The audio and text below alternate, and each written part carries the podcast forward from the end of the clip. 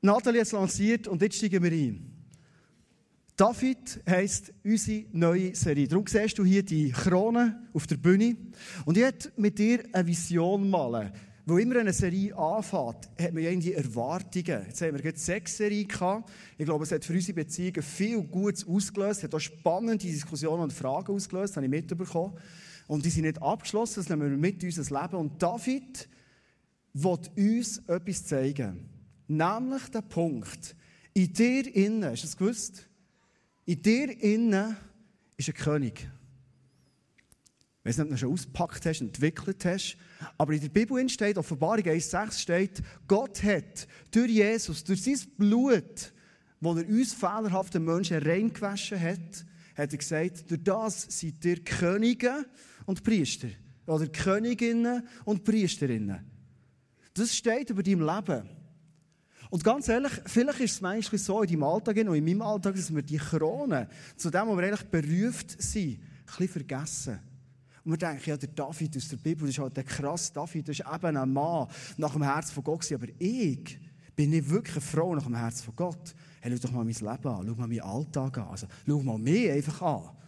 Der David war immer in der David. Wir werden dir helfen, in dieser Serie am Ball zu bleiben. Weil die Geschichte von David hat so viele spannende, bereichernde Aspekte.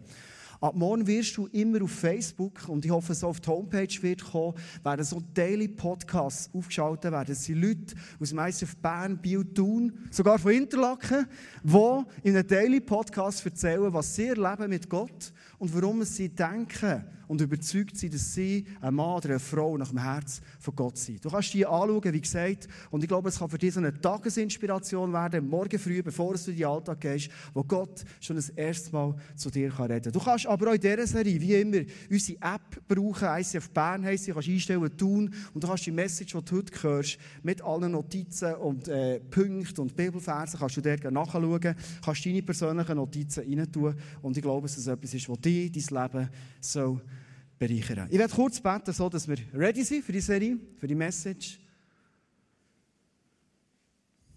Weil Jesus, du redest zu uns. Und wir wollen heute ein Kirche sein, Leute sein, die das Reden von dir ernst nehmen. Ernst im Sinne von, nicht, dass wir ernste Leute werden, sondern Jesus ernst im Sinne von, wir glauben, dass du jetzt redest. Und wenn du redest, Jesus, dann verändert es unser Leben so, dass ein neues Leben in unserem Leben entstehen kann. Und Jesus, das wünsche ich mir heute dass Sachen, die in unserem Lebensbereich tot sind, manchmal, oder im Verfaulen sind und schwierig zum Handeln sind, dass du heute in unser Leben hineinredest und ein neues Leben kann entstehen. Jetzt, ich glaube, ich rede heute zu Leuten und ich bin selber als, als Prediger heute echt parat, dass du zu mir reden kannst. Ich erlebt in meinem Leben, wenn du redest, dann ist es gut, weil du ein guter Gott bist und du gut bist zu uns, voll Liebe. Amen. Falls dir der David aus der Bibel, der Hirtenjunge oder eben der König nicht so viel sagt, ich habe heute ein Bild mitgebracht, wo ein Mann aus der Toskana, ein Gebiet, das ich sehr liebe, gemacht hat, der Michelangelo. Und schau doch mit mir das Bild mal an. Es wird hier eingeblendet. Wir haben jetzt gerade die ähm, Serie über Beziehungen und Sexualität. Also darf ich das Bild so zeigen, ohne dass alle Ehefrauen, äh, alle Ehemann, nein, sorry jetzt, alle Ehemann Ehefrauen so machen. Das ist der Michelangelo, der im 15. und 16. Jahrhundert gelebt hat. Und er hat der David so dargestellt. Weil er hat gedacht, wenn der David ein Mann ist nach dem Herz von Gott, dann sieht er mindestens so aus. Sixpack und die Brust schön ausgebildet. Also fast wie wenn ich so das Hemd auftue. Das wäre ziemlich ähnlich so. Äh, die Oberschenkel schön ausgebildet und so. Das ist der David. So stellen wir uns doch den vor. Ein wunderschönes Gesicht. Und jetzt vielleicht schnell etwas von Mann zu Mann wenn du den anschaust, dann wirst du ein bisschen neidisch. Meine, wer hat so einen Sixpack? Wer hat so gut ausgebildete äh, Muskulatur? Also, vielleicht das Einzige, wo ich das Gefühl habe, wo man vielleicht noch das Lächeln übrig haben und sich ein bisschen Pole Position würde sehen, wäre so das Geschlechtsteil. Da finde ich, da gibt's, äh, kann man mehr bieten. Aber sonst finde ich, ähm, ziemlich, ziemlich ein perfektes Bild von dem David aus der Bibel von Michelangelo rausgehauen in ein Bild aus einem Stein. In der Apostelgeschichte 13, 22 steht der Satz, den wir schon ein paar Mal erwähnt haben und den du wahrscheinlich kennst. Dort steht, ich habe David gefunden, den Sohn Isais, einen Mann nach meinem Herzen, der soll meinen ganzen Willen tun. Lass den Satz mal so stehen und machen uns heute auf eine Reise, wo wir David ein lernen kennen und überlegen, warum sagt Gott von David, das ist ein Mann nach meinem Herz. Wir können ein paar Sachen aufzählen von David. Und wir sagen, hey, wenn der ein Bewerbungsschreiben würde machen würde, würde überall reinkommen. Der David war nämlich ein Mensch, der als, schon als junger Hirt extrem treu war. Der ist Tag für Tag Schaf oder was für Tiere auch immer sie von seinem Vater treu gehüten. Und er war nicht nur treu in dem Ganzen, er hat sich nie beklagt, sondern er war auch einer, wenn er der Mann stehen. Dann ist er hergegangen und auch wenn ein Löwe oder ein Bär ist gekommen, steht der Bibel, er hat ihn einfach umgebracht. Das war der David, er hatte einen mega coolen Charakter. Der David war aber auch ein begnadeter Dichter und Musiker. Also in der heutigen Zeit zu vergleichen, er hat ein Nummer 1 Charts-Hit nach dem anderen geschrieben. DJ Bobo, der könnte einpacken, aber das war der David zu seiner Zeit. Der David war schon ein loyaler Diener am Königshof. Vielleicht kennst du die Geschichte mit seinem Chef, den er hatte, dem Saul, der dann noch König war, vor dem David. Und das war so ein schlechter Leiter. Also wenn mir als Leiter nicht zufrieden bist, der Saul, finde ich, äh, in vielen Aspekten noch schlechter als ich, finde ich. Also er hat dem David manchmal Speeren nachgeschossen, er wollte umbringen, ob schon der David einfach mit seiner Harfe hat klimpert und gespielt und hat gemacht, dass der Saul wieder ein bisschen besser Lohn hat und der böse Geist vor ihm geht. Der David war ein loyaler Diener. Er ist aber auch später als König ein erfolgreicher Feldherr. Von ihm sagt man, ist vielleicht ein bisschen unrühmlich, das Beispiel, aber gleichzeitig etwas vom Erfolg. Der Saul, sein Vorgänger, hat 1000 Mal geschlagen, der David aber 10.000. Er war ein mächtiger König und Israel hat sich noch nie so sicher gefühlt, wie dann, wo der David der König war. Also wenn du das anschaust, denkst du, logisch. Jetzt noch das Bild von Michelangelo, denkst du, das ist einmal nach dem Herzen von Gott. Ist doch gar nicht anders möglich, oder? Der David hat aber andere Seiten gehabt. Der David war zum Beispiel ein Ehebrecher. Geschichte mit der Bathseba, eine Frau, die er auf seinem Nachbarhaus nackt sieht, baden. Er wird spitz, holt sie her, er schlaft mit ihr, obwohl sie ist verheiratet, er ja, er hat x Frauen gehabt. Und er versündigt sich an ihr. Er bricht den, wie das nicht schon genug wäre. Er ihren Mann. Er lässt den die vorderste Front schicken, die gleichbedeutend ist mit dem sicheren Tod. Und der Uriah kommt um. Es geht weiter. Er ist nicht nur ein Mordmörder, er ist zu einem Lügner geworden. Es gibt so einen Ort in Ziklag, dort hat er allen Leuten irgendetwas vorgespielt. Er hat wirklich eine Nase umgeführt, er hat es brandschwarz angeschaut. Und wie das nicht genug war, hat er am Schluss noch x Leute umgebracht.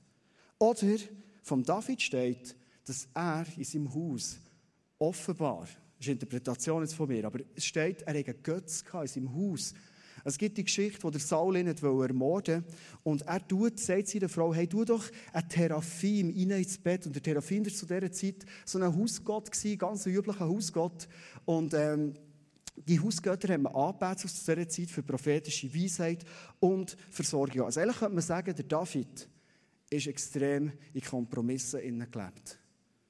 Und das merkst du so, wie vorher die Leiter langsam auf ist. Wow. Merkst du, aha, okay, das ist ja krass. Kannst schon weiterfahren. Der David, im Vergleich mit anderen Männern und Frauen der Bibel, ist beispielsweise nicht speziell gehorsamer als andere. Der Daniel zum Beispiel war gehorsam bis in die Leuengrube. Er hat nicht mehr Wunder erlebt. Der Elia als Beispiel, der hat erlebt, wie Feuer vom Himmel kommt. Vor einem Jahr das Thema gewesen. Oder er war auch nicht unbedingt ein erfolgreicher Kriegsherr. Gewesen. Der Joshua sagt, man hat vor ihm gelebt, der war strategisch viel brillanter. Gewesen. Und so denkst du wieder, ja gut, wenn ich mir das jetzt überlege, all die Fehler und Sünden, all die Sachen, die ja gar nicht so stark ist, ist das wirklich ein Mann nach dem Herzen von Gott? Kann man das von dem sagen? Ehrlich könnte man sagen, der hat so viel falsch gemacht in seinem Leben, das würden wir alle zusammen vielleicht gar nicht herbringen. Das ist der David, ein Mann nach dem Herz von Gott.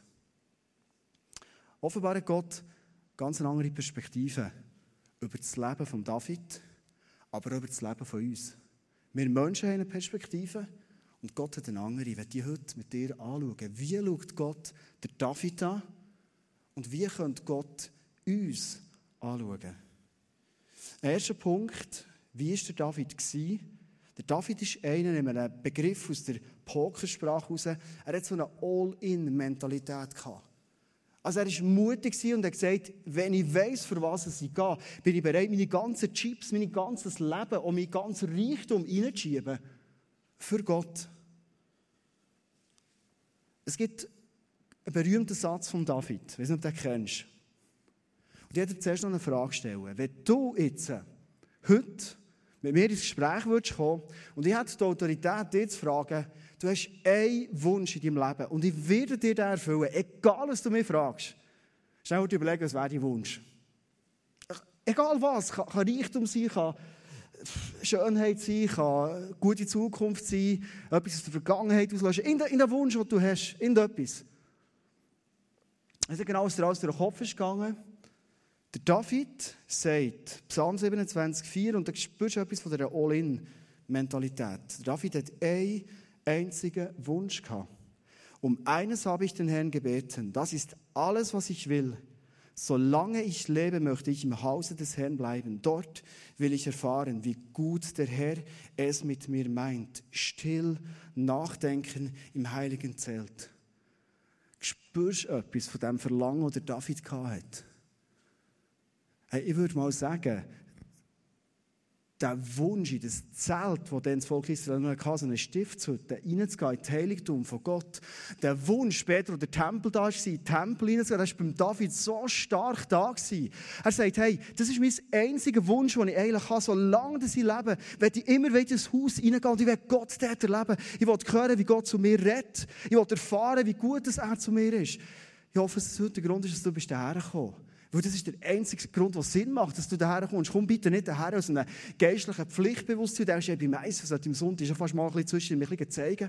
Sondern wenn du heute da bist und sagst, hey Gott, ist mein Wunsch, ich will dich hören, weil ich weiß genau, wenn ich deine Stimme höre, wenn ich wieder erfahre, wie gut dass du eigentlich bist, dann wird mein Leben so was von positiv und gut werden. Ich werde Sachen erleben in meinem Leben, die ich mir immer danach gesehen habe. Und das hat der David gewusst. Und er sagt, das ist mein Wunsch, den ich habe.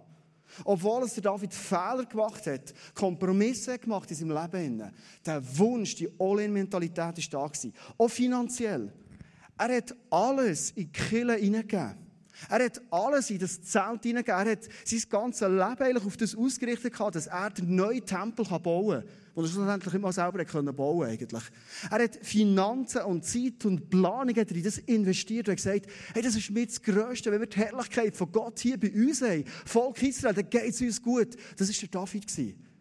Ich merke, wenn ich mir David so vorstelle, wenn ich mich anschaue, gibt es noch ein paar Unterschiede. Ich bin aber auf einem Weg. Lernen aus Niederlagen ist der nächste Punkt. Ist nicht oft so, dass wenn wir Fehler machen, dass wir Tendenz haben, vor Gott wegzurennen? Kennst du das? Ehrlich ist es das Blödste, was es gibt. Also, wie willst du vor Gott wegrennen? Hat Gott über deinem Zimmer hängen? Vielleicht hast du noch gar nicht gesehen, dass es da ein Zimmer hat. Gell? Gott ist ja überall. Also, wie wollte ich von Gott wegrennen? Aber es ist so, das ist so instinktiv in uns in Adam und Eva im Paradies machen ihren ersten grossen Fehler, den ersten Fehler der Menschheit. Und was machen sie? Sie probieren sich zu verstecken. So peinlich, wenn du das liest. Aber machen wir es nicht manchmal genau gleich.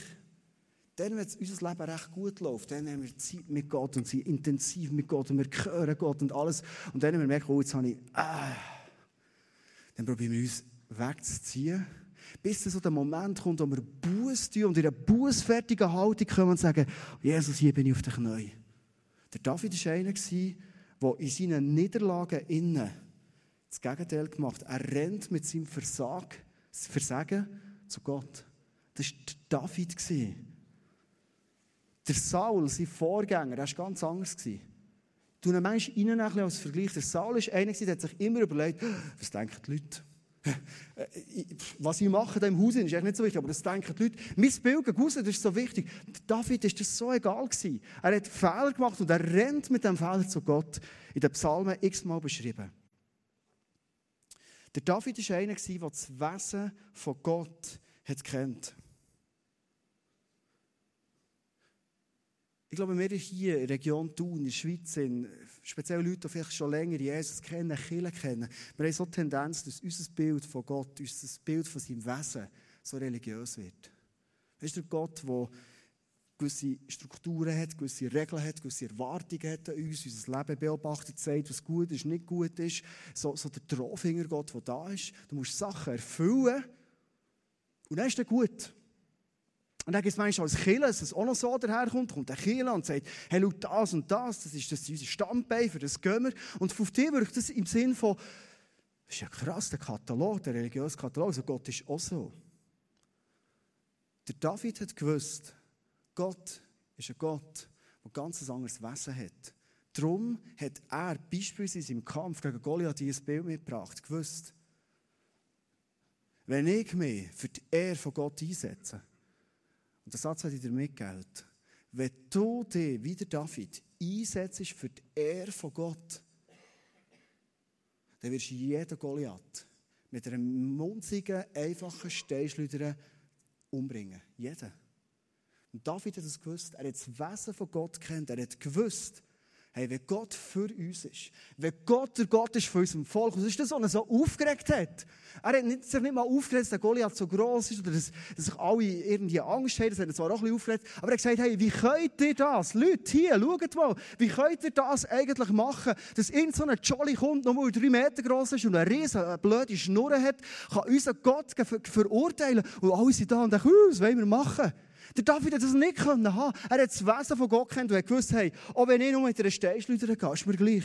Wenn ich Gott im Rücken habe, ich gehe mit einer Steinschleuder, ich gehe auf den Goliath her. Und der David hat nicht eine riesige Gefahr gesehen, sondern der David hat eine riesige Zielscheibe gesehen. Das war seine Perspektive.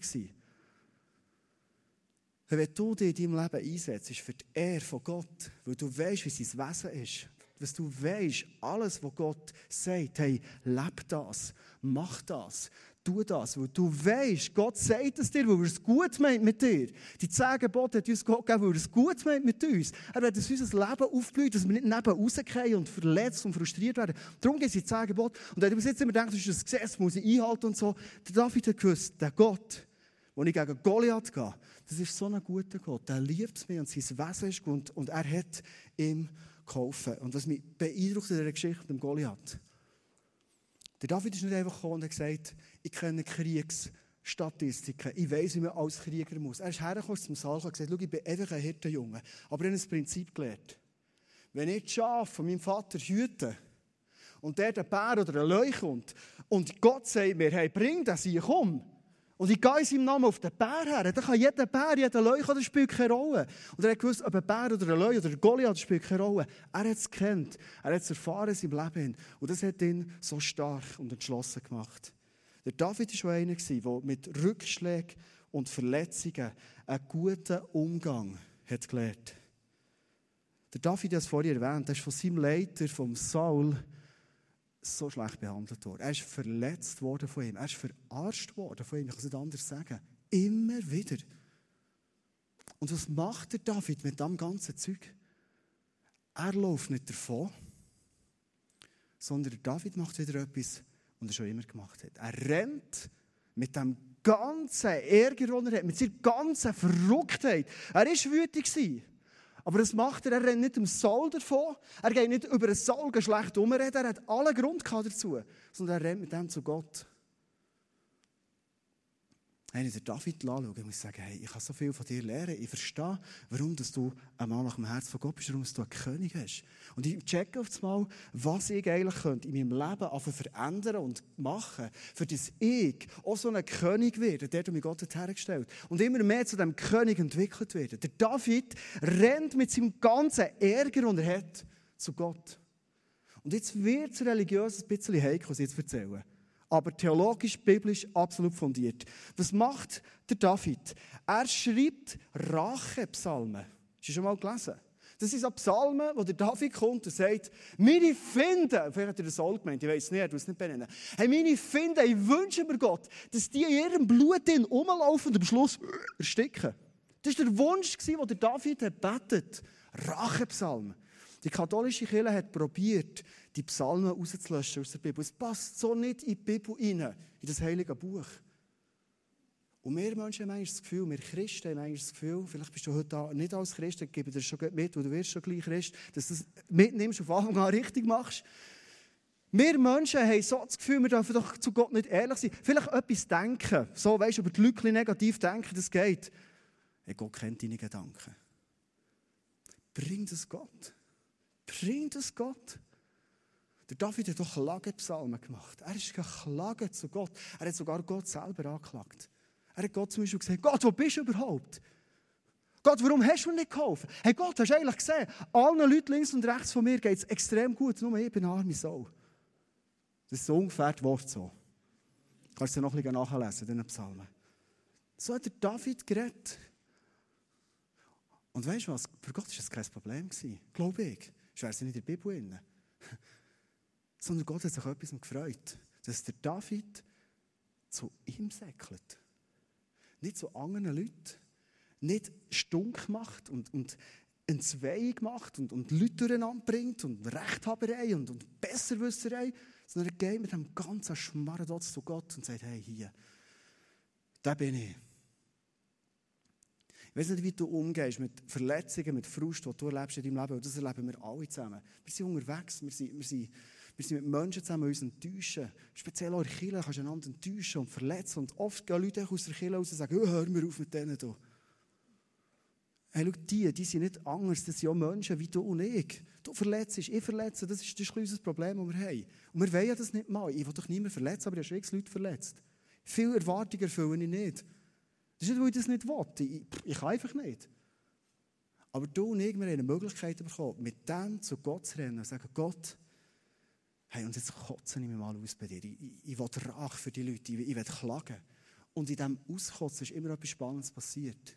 Irgendwann hat in diesem Klagen innen das Ganze gekehrt. Auf das Mal sagt der David, aber weißt du was? Ich weiss, Gott, dass du souverän bist. Schau, jetzt habe ich dir alles erzählt, ich habe getäubelt wie ein kleines Kind, aber ehrlich weiss ich, du bist gut und ehrlich weiss ich, du hast alles im Griff und ehrlich weiss ich, du kommst da irgendwann. Ehrlich weiss ich alles. Und ich glaube, wenn ein Psalm ist fertig gebettet war, oder geschrauen war, oder gesungen war, ist er gegangen und er war ein gereinigter Mensch, mit einem reinen Herz.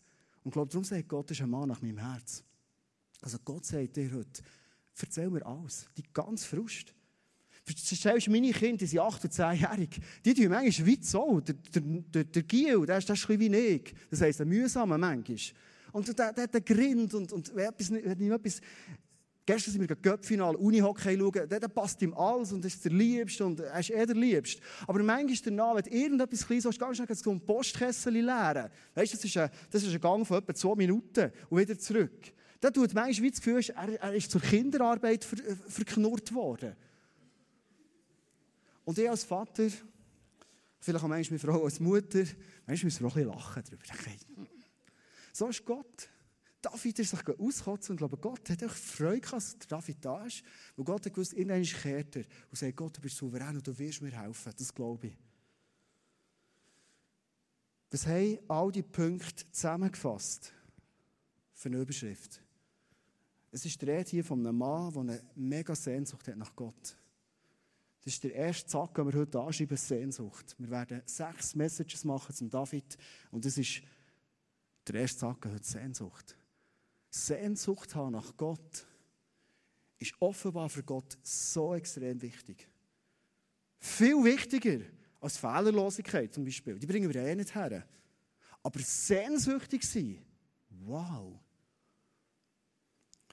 Ich werde auf der Zielgerade von der Message mit dir einen Punkt anschauen, weil ich glaube, wenn du das Ganze hörst, dann denkst du, das klingt alles gut. Aber ich kenne ja das Leben von David auch recht gut. Ist er wirklich immer mit allen zu Gott gesäckelt? Ist es wirklich immer passiert? Es gibt die Geschichte, also vorhin am Anfang angetönt, die Geschichte mit der Bathseba. Er macht einen Seitensprung, obwohl er hat ein Harem von Frauen gehabt und wahrscheinlich hat die super ausgesehen. Er braucht sie gleich noch. Einfach nötig gehabt. Und anstatt dass er in diesem Versagen, und er gemerkt, oh, jetzt habe ich etwas nicht Gutes gemacht, und das weisst du als Mann relativ schnell, sobald es so ein bisschen das Ganze oben runter ist gekommen, weisst du, oh Scheiße. Und das ist ein Moment, wo er nicht zu Gott rennt, sondern er macht es viel schlimmer. Er fährt den Mann, seinen Widersacher, Uriah, umbringen. Er fährt das Ganze an vertuschen. Er nimmt in sein Harem auf, probiert alles zu vertuschen. Und aufs Mal kommt der Prophet Nathan. Und der Prophet Nathan hat nicht ganz so eine coole Botschaft für David. Er sagt dem David, schau, Gott hat den Fehler, den du gemacht hast, vor allem, dass du den Fehler hast vertuschen den hat Gott gesehen. Und Gott ist gar nicht easy über dem. Und wenn du Geschichte kennst, weisst, der David hat eine Strafe davon getragen. Sein Sohn, den er hat bekommen ich glaube, der ist jetzt im Himmel, dem geht es gut, aber David hat seinen Sohn nie bekommen. Er ist gestorben. Und vielleicht fragst du dich jetzt, ja, aber stopp jetzt mal. Jetzt hast du ganz Abend von einem Mann geredet, der zwar Fehler gemacht hat, stimmt, aber er rennt zu dir, er kommt zu dir. Du redest von einem Gott, der Liebe ist und nicht Gesetz von uns will. Und warum denn die Geschichte? Gott straft ja gleich. Ich werde zwei Punkte mitgeben. Erstens, es stimmt.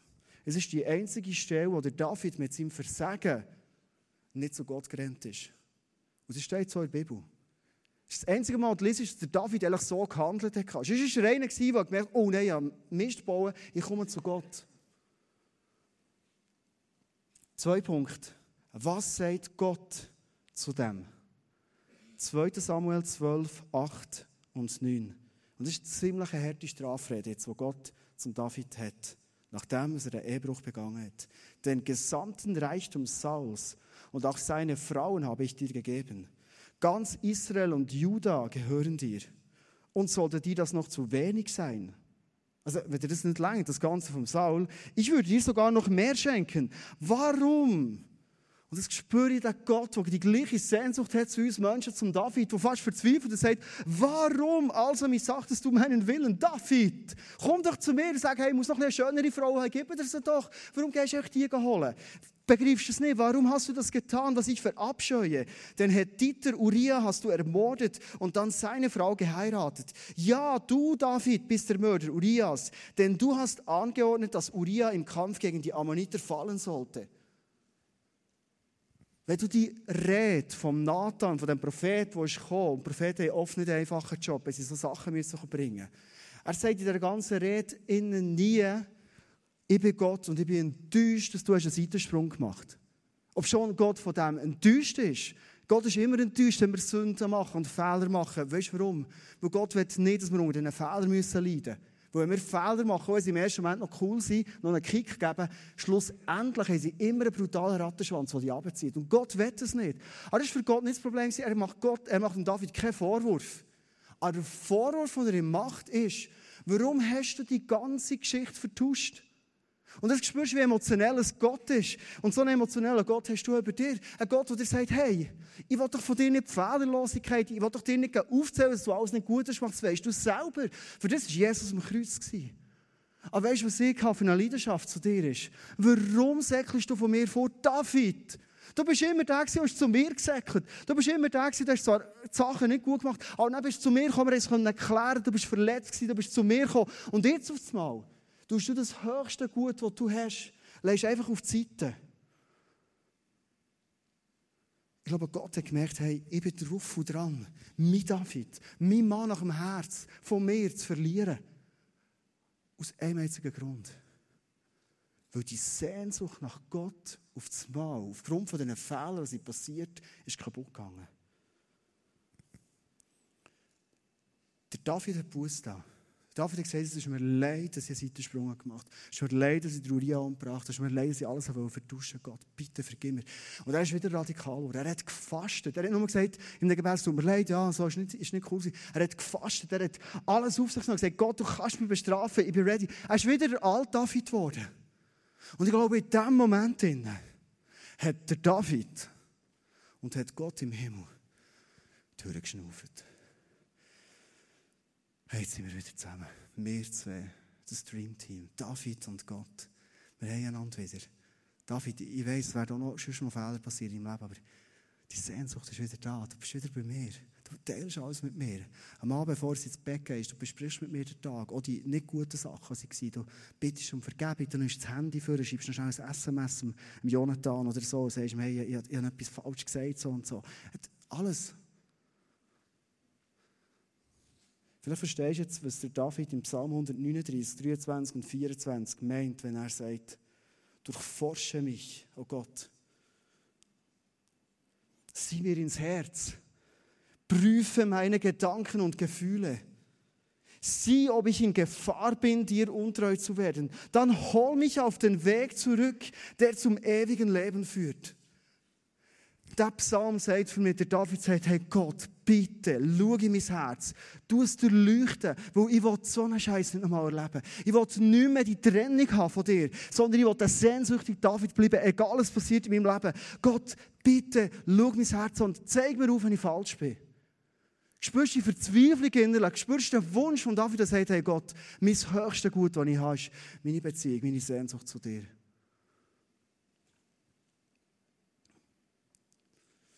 Ich den Sprung machen ins Neue Testament. Der David hat Jesus noch nicht kennt. Du und ich, wir kennen Jesus aus der Bibel. Du und ich kennen vielleicht Jesus so durch Erlebnis, das man mit ihm macht. Gott hat seinen Sohn geschenkt, Jesus. Und er ist genau das Wesen von Gott, sagt Jesus. Und Jesus ist der, der dir heute sagt, Hey, weißt du was? Renn nicht von mir fort. Komm mit deinem Leben zu mir. Habe doch kein Problem, dass du so ein verkacktes Leben hast.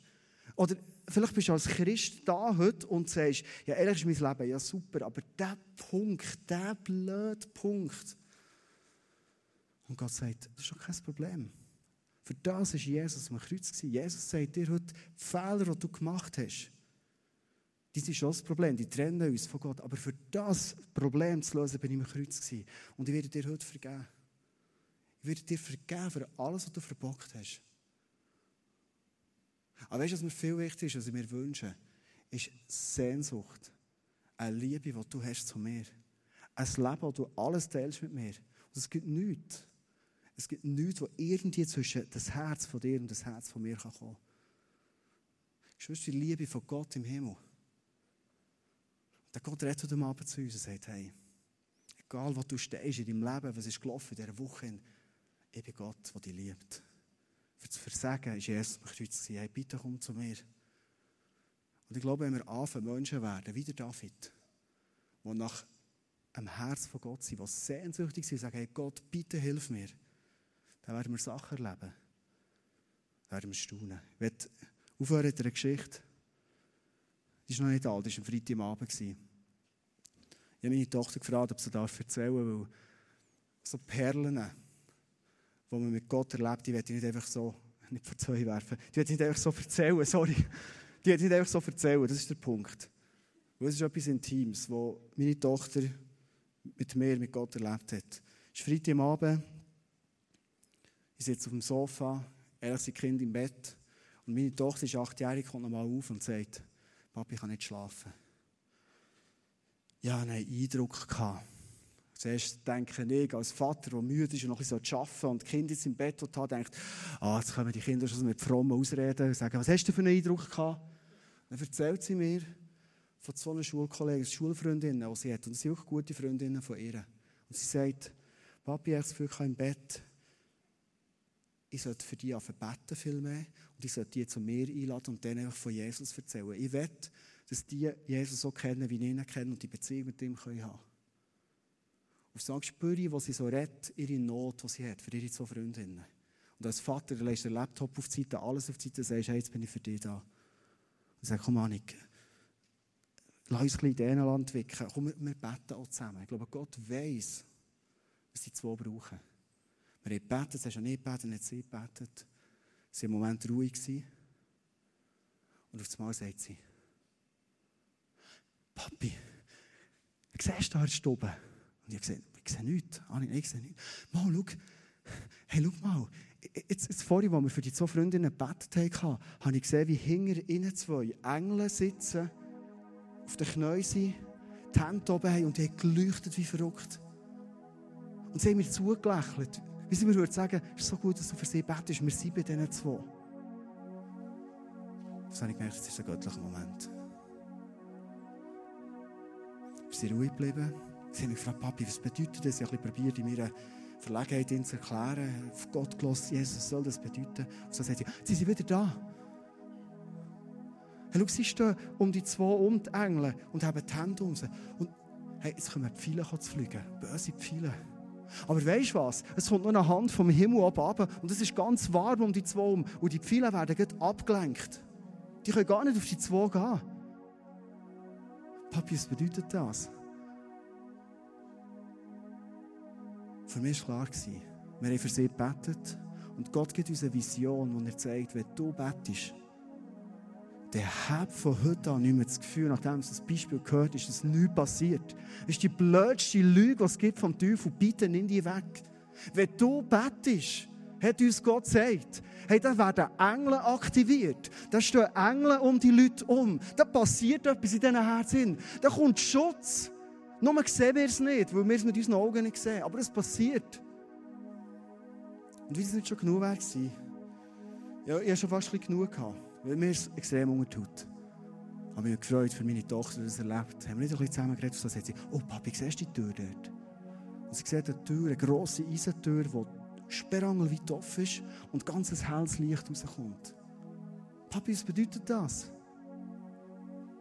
Ich glaube, es ist die Tür, die ist aufgegangen durch die Gebet für deine zwei Schulfreunde, dass sie Jesus werden lernen kennen.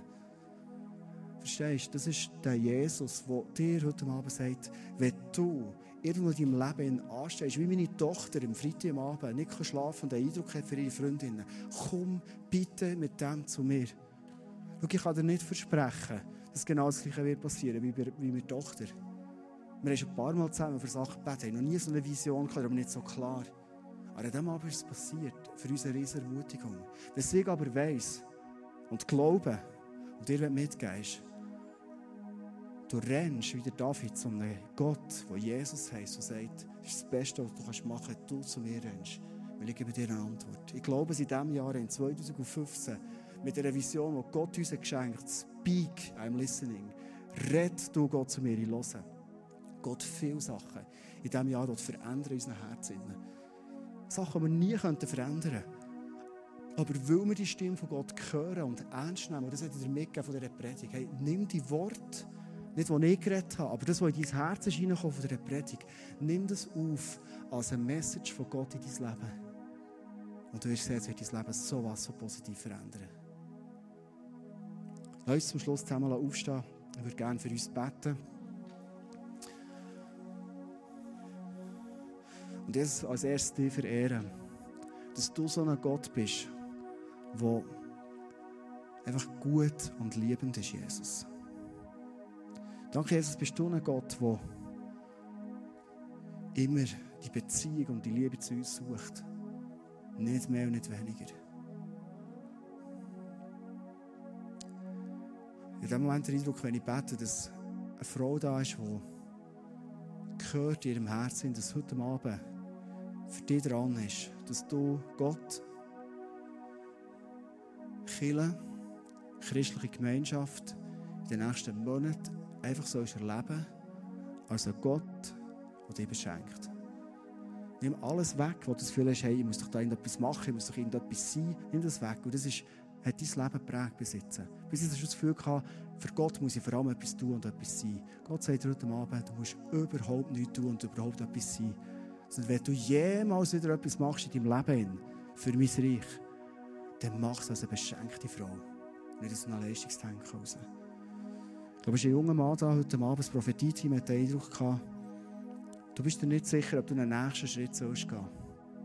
Du bist am Hin- und Herzweifel und Jesus sagt dir, hey, wachs, ich bin mit dir. Wenn das für dich ist, nimm es für dich. Jemand sehnt sich hier nach einem neuen Level mit Jesus zu erleben. Komm mit dem zu Jesus, er dir das geben, überzeugt. Jesus wird heute Abend verschiedenen Leuten neue Freude freisetzen. Und das Team hat den Eindruck gehabt, bevor es irgendjemand da rein ist, dass ein junger Typ da ist mit einem roten Cap. Und Gott sagt zu dir, ich sehe das Verlangen, das du hast, nach meiner Freude. Geh mit dem Verlangen zu Gott und er wird es schenken. Wenn du nicht weißt, was es für dich ist, es gibt ein Zeichen, nämlich Herzklopfen, wo du jetzt merkst, okay, es ist für mich. Ich nehme es für mich an.